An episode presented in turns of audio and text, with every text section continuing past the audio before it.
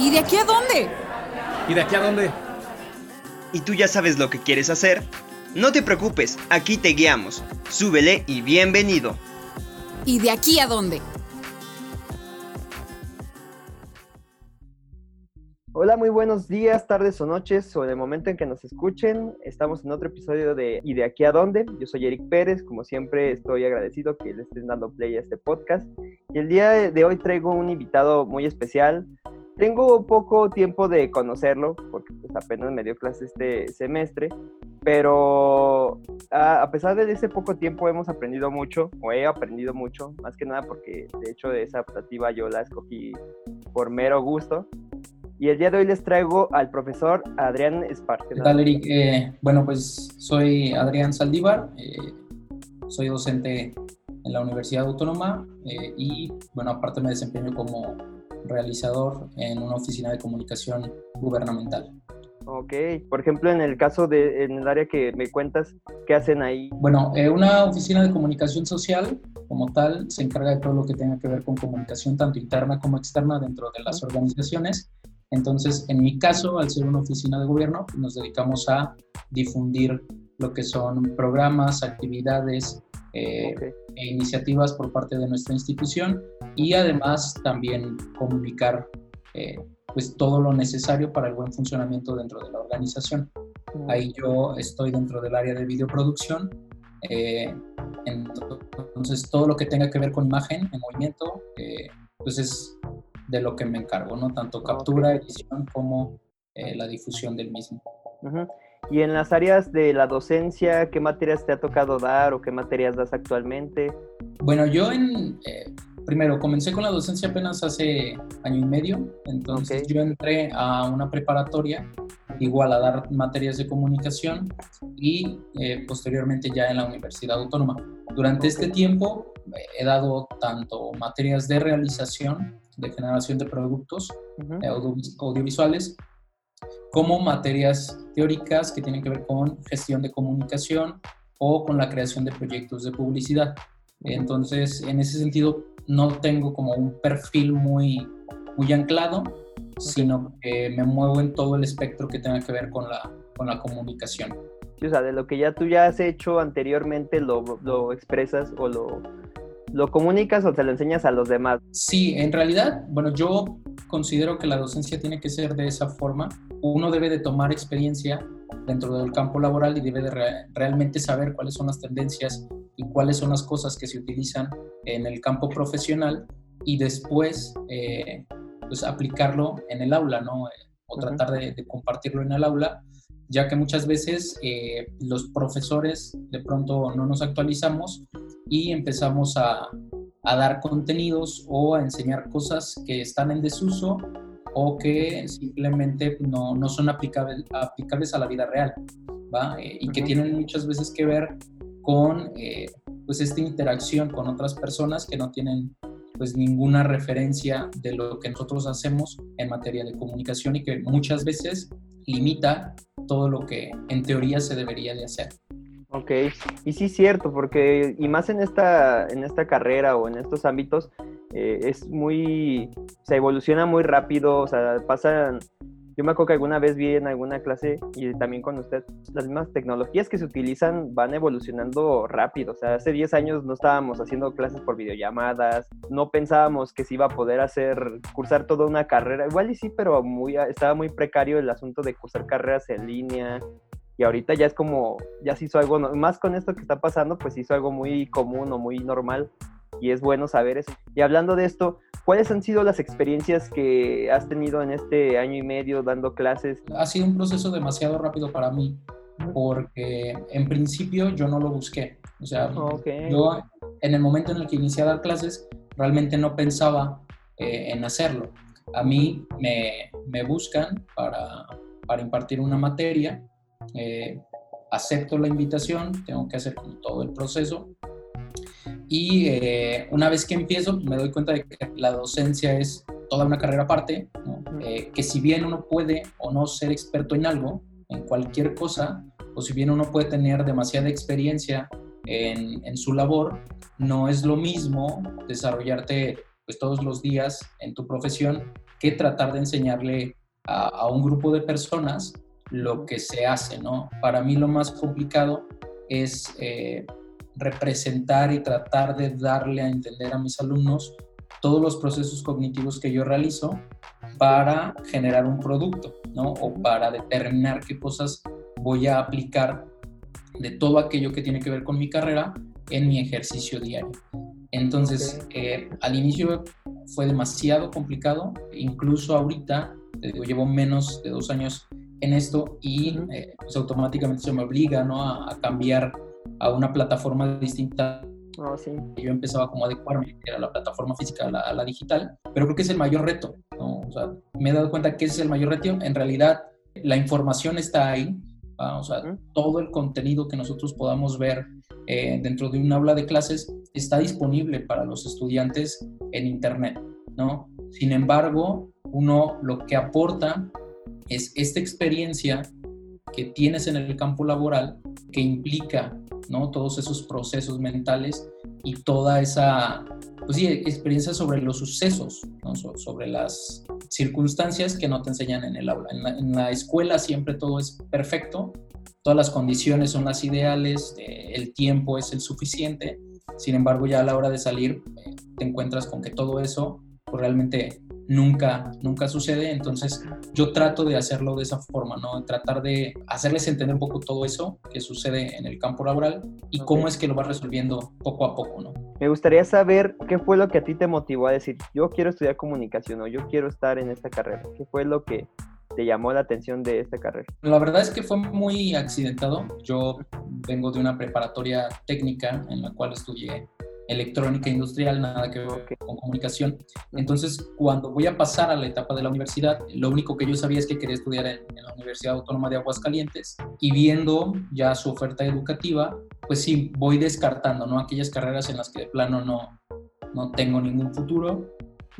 Y luego me quedo con algunas que más o menos tienen el perfil que a mí me gustaría, que son eh, evidentemente comunicación, diseño gráfico y, aunque no lo pareciera, también diseño, diseño de interiores, es algo que me, que me, agrada, ¿no? Toda esta parte, pues sí, visual y creativa.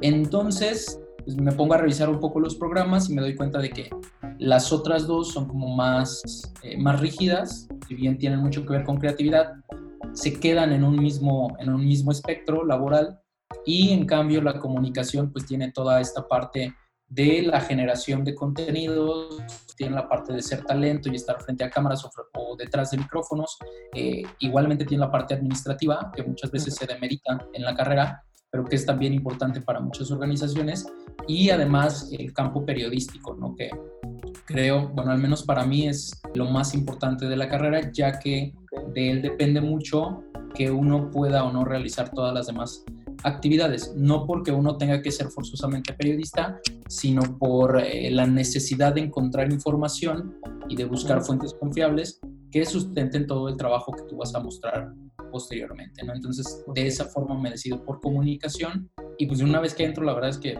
me doy cuenta de que, de que es la carrera que yo quería, te digo, por accidente, o sea, porque no era una, una decisión muy, muy consciente y conforme vas avanzando en la carrera, igual, yo creo que el perfil que traigas, creo que se va a ver, pues, sí, satisfecho por todas las cosas que, que la universidad te enseña.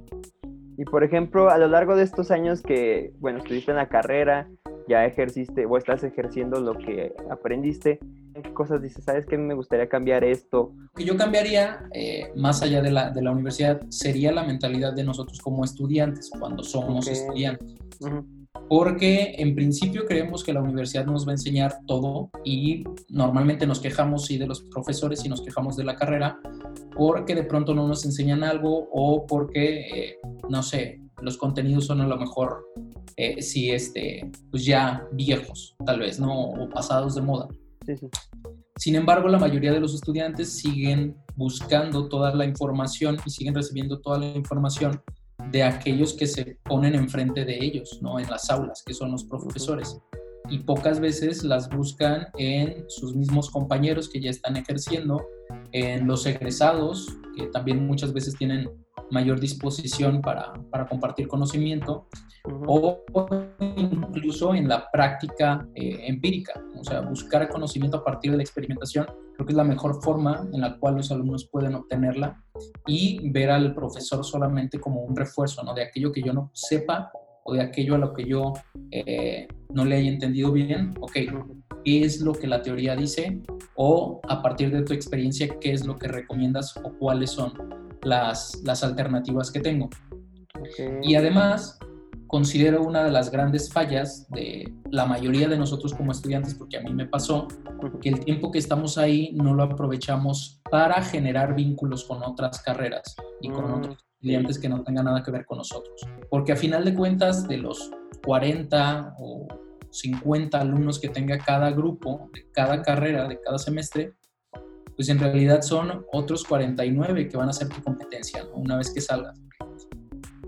Y muy pocas veces vas a tener la posibilidad de trabajar con ellos.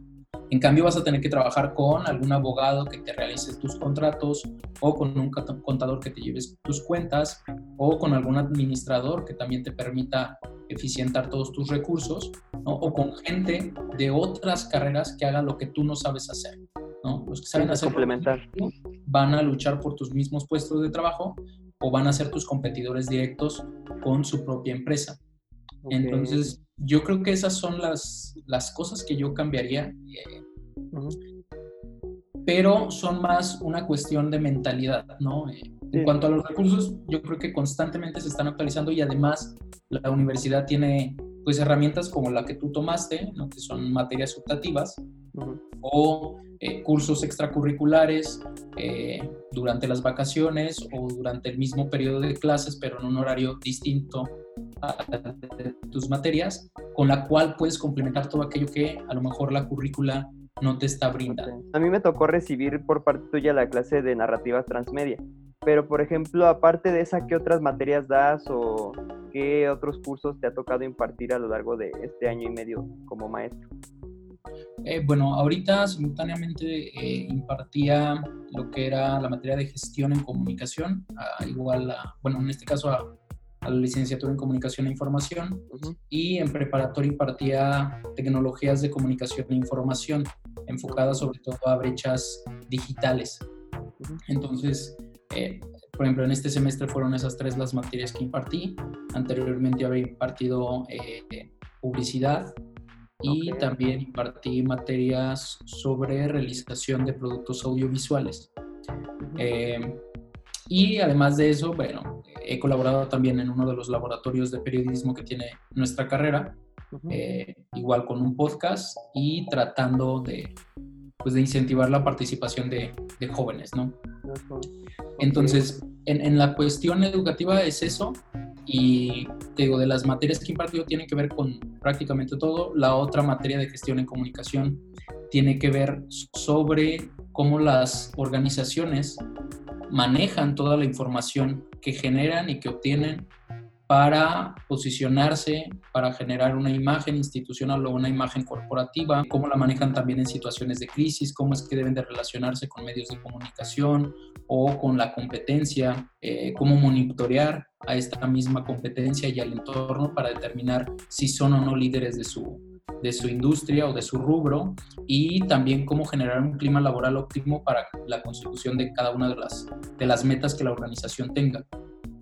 Y es una materia que tiene mucho más que ver con cuestiones administrativas, eh, que es una, digamos, un perfil mucho más de, de oficina, de estar gestionando con, con jefes o con directivos de otras empresas y de la misma empresa, y que tiene poco que ver con esta esta necesidad luego muchas veces de los estudiantes de salir a cuadro, ¿no? O de, que tu nombre aparezca en los medios de comunicación, ya sea eh, al inicio de una nota periodística, eh, como conductor de algún programa de radio o televisión, o en algún comercial, ¿no? Que, también es el perfil de los comunicadores, pero en este caso va mucho más enfocada a todo lo que se hace eh, en un escritorio. ¿Sale? Y la otra materia que impartía durante este semestre, pues tenía que ver con cómo el acceso a los diferentes medios de comunicación y tecnologías podría generar brechas digitales y también brechas sociales. y buscábamos pues, la generación de una conciencia de que no todas las personas pues tienen los mismos recursos ni la misma alfabetización digital que nosotros, o digamos que la mayoría de los que sí podemos acceder a un teléfono inteligente, a las redes sociales y entenderles, ¿no? o a plataformas como la que estamos utilizando ahorita, y cómo eso provoca que eh, pues, la mayoría de las personas estén en desventaja. ¿no? Entonces, ¿qué responsabilidad adquirimos ante, esa, ante ese privilegio y cómo vamos a hacer para nosotros desde esa parte subsanar aquellas brechas con las personas que no lo están, que no lo están teniendo? ¿no? está súper interesante. Sí, la verdad, con ustedes exclusivamente es realización, sin embargo, también trato de que las cosas que vayan a hacer tengan un sustento. A final de cuentas, yo considero siempre que para hacer un video bonito para hacer un buen, eh, un buen audio o para hacer una buena fotografía, hay que practicar demasiado, ¿no? Entonces, en seis meses, que luego se reducen a cuatro por vacaciones, por eh, puentes y cosas así, no vas a lograr realmente que una persona adquiera todos los conocimientos técnicos para realizar eh, una fotografía, un video o un podcast, ¿no? Sin embargo, creo que sí le puedes dar algunos sustentos de deontología, del, saber ser sobre los productos, ¿no? Ya conforme vayas avanzando, cuando tengas mucho más tiempo, porque además el tiempo lo compartes con otras cuatro o cinco materias, eh, con la vida diaria, entonces ya habrá tiempo para depurar nuestra técnica. Sí, sí para pues, tener ese, ese bagaje teórico que te permita realizar trabajos, pues la verdad, bien hechos, ¿no? O sea, sustentados. Sí, como mencionabas, o sea, creo que la carrera, porque alguna vez también lo llegué a escuchar, que muchos tienen el concepto que dicen, no, es que lo que viste en la escuela o en la universidad, pues es pues, nada más como por encimita, que ya cuando estás en la vida real ya es otra cosa.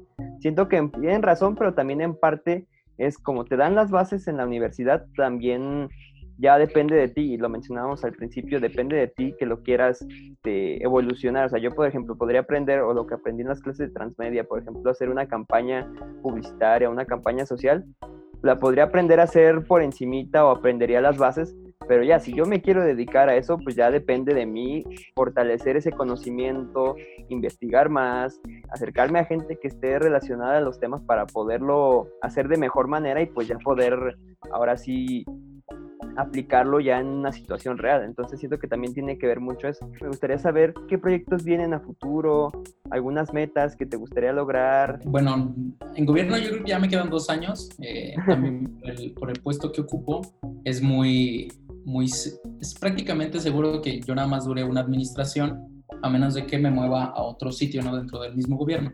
Que digo, yo ya había entrado, o bueno, ya estaba en una institución pública, estaba en una universidad anteriormente y luego ya se me, se me movió de área.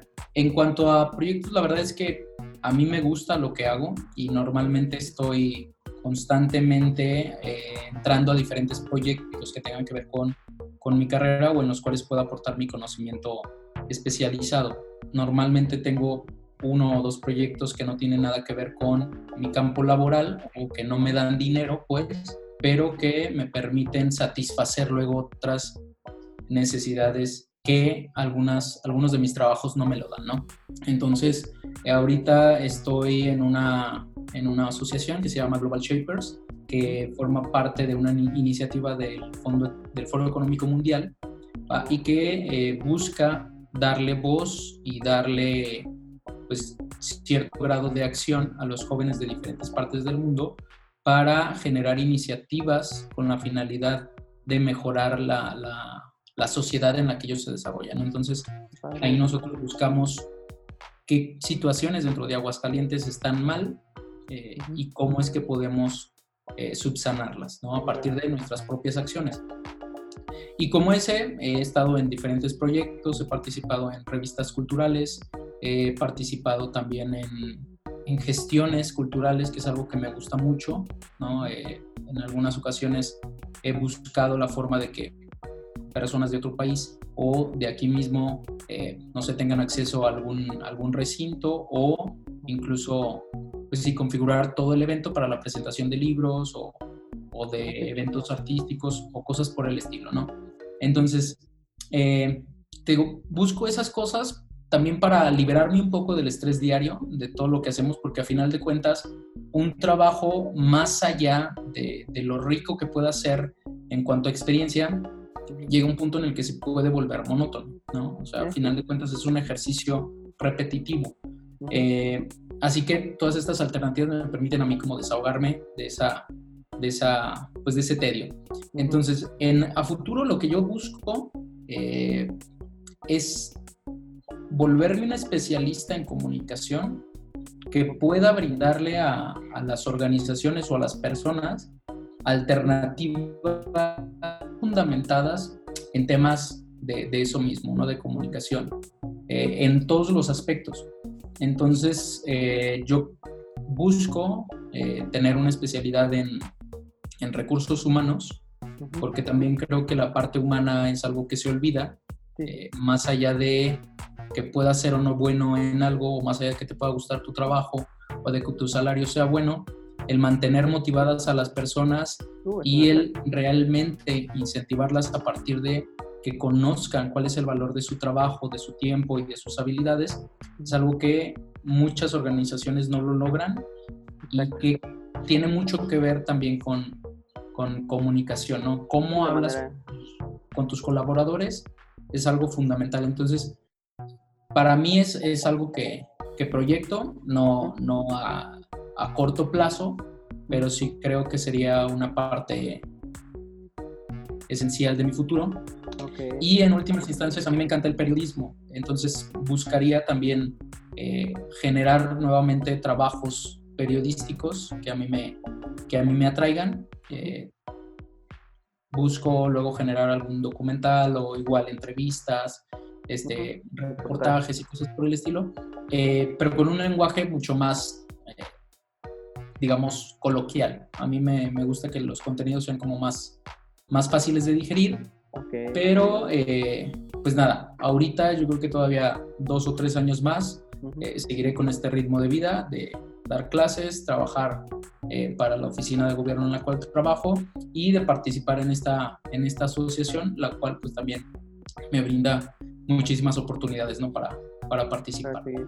Uy, está súper padre, yo no sabía todo eso, pero sí está, es muy interesante que también, porque uno dice, o siento que muchas veces pasa, o sea, que te queda catalogado o, o te dicen, vas a ser mmm, periodista, ¿no? Y ya te quedas con eso toda tu vida. hay gente que se vuelve monótona y ya se queda así hasta que se, hasta que se jubila, si es que se jubila. Y ya, o sea, nunca probó más cosas, nunca hizo nada. O, o sea, ya cada quien, eso ya depende de las personas, pero está padre que a pesar del área en la que estés puede, o en lo que ya estés haciendo, eh, sigan habiendo proyectos que uno, y más cuando los quieres, los generas tú, porque también luego pasa que, pues, no, pues, eh, o por miedo o por la flojera de, ay, no, mejor luego lo hago. Ya no te animas a entrar a otras cosas o animarte a hacer, colaborar con otras personas y eso está padre, por ejemplo, en este caso de la asociación y todos los proyectos que quieres hacer, es muy padre que venga esa iniciativa y creo que todo va sobre el mismo tema, sobre la iniciativa, o sea, cómo uno se quiere animar a hacer las cosas. Y para terminar, me gustaría saber, ¿tú qué le recomendarías a esos chicos o a esos jóvenes que o sea, me gusta tal, tal cosa o me gustaría hacer tal profesión, pero no sé cómo hacerla o no sé cómo llegar ahí a donde está tal vez, por ejemplo, la docencia. Yo quiero ser profesor, pero no sé cómo hacerle.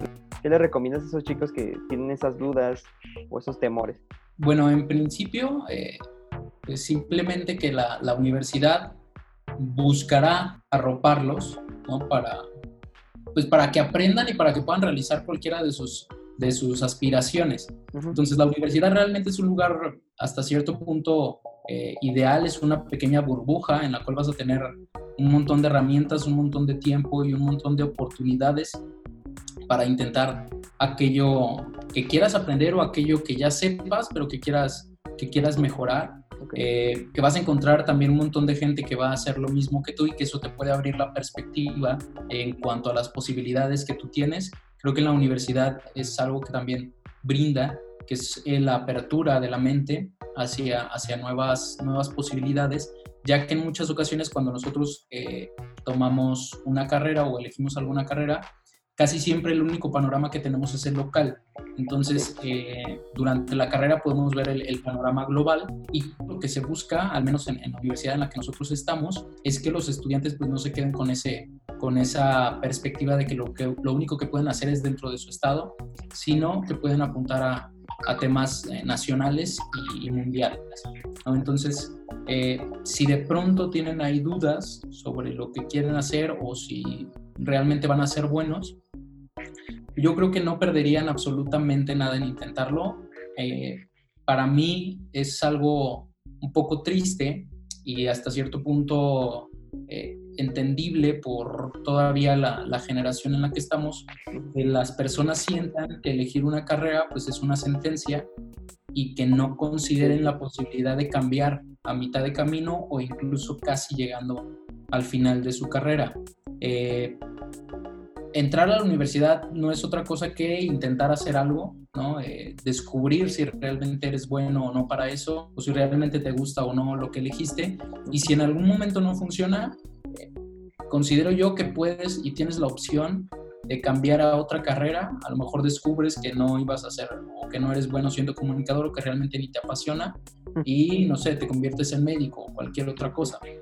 Va. Entonces, eh, yo les diría eso, la universidad no es una sentencia, eh, tanto no vas a aprender ahí todo lo que vas a poder aprender respecto a una carrera, como no necesariamente por haber elegido una, eh, te tienes que quedar ahí hasta terminarla, ¿no? Entonces, yo creo que hay que ir con esa, con esa apertura de saber que vas a aprender mucho más de lo que esperas y que eh, a final de cuentas es una oportunidad para estar en un ambiente completamente controlado en el cual puedes realizar, realizar cualquier cosa que tú te propongas y que además te da muchísimas facilidades, ¿no? Tanto de salir a otros países eh, gracias a la infraestructura que tengan las universidades, como a conocer un montón de gente que posteriormente se va a convertir en tu socio o en, en tu empleador incluso, ¿sale? Entonces, pues nada, yo iría sin miedo, ¿no? Si, si ya les picó ahí la, la cosquillita de, de, ser comunicadores o de, o de, ser cualquier otra cosa, eh, yo lo intentaría. Yo creo que uno o dos semestres son suficientes para darte cuenta si realmente quieres o no continuar ahí. Y creo que un año es un tiempo eh, no muy grande o algo no muy, no muy costoso para saber si realmente la, la, decisión que tomaste es la correcta o no. Para terminar, me gustaría saber en dónde te podemos encontrar, si tienes alguna red social donde te podamos seguir. Bueno, normalmente yo no tengo muchas redes sociales, eh, utilizo Twitter, utilizo Instagram y utilizo WhatsApp. La, la, red social que más utilizo pues es WhatsApp, ahí esa, más bien contáctenme primero en Instagram. y lo ya. Estoy como, como Barleby-co, eh, supongo que nadie lo va a entender, entonces busquen Aprendiz de Vagabundo y ahí me van a encontrar. En Twitter estoy exactamente igual como Aprendiz de Vagabundo y la verdad es que mis perfiles siempre son públicos, realmente no creo que mis perfiles digan mucho de mí, pero eh, son el único vínculo que tengo luego con personas a las cuales no conozco. Normalmente ya los, los chicos que me conocen, ya sean amigos, eh, colaboradores o mis estudiantes, normalmente les paso mis, mis datos, ¿va? Entonces, igual, si a alguno le interesa luego platicar o, contactarme, lo que sea, pues con Eric le, le pueden pedir ahí contacto. y completamente autorizado que lo pueda, lo pueda hacer, ¿no? Muchísimas gracias, profe. La verdad se me hizo muy padre compartir esto. Muchísimas gracias. Este fue otro episodio de ¿Y de aquí a dónde? Yo soy Eric Pérez, ya saben, ahí nos pueden seguir en Instagram como ¿Y de aquí a dónde 40? También en Facebook como ¿Y de aquí a dónde? Y pues ahí les estaremos informando sobre más podcasts, más episodios. Y ya si quieren el contacto, pues también ahí se los paso. Muchísimas gracias. Hasta luego. Nos vemos hasta la próxima. ¿Y de aquí a dónde?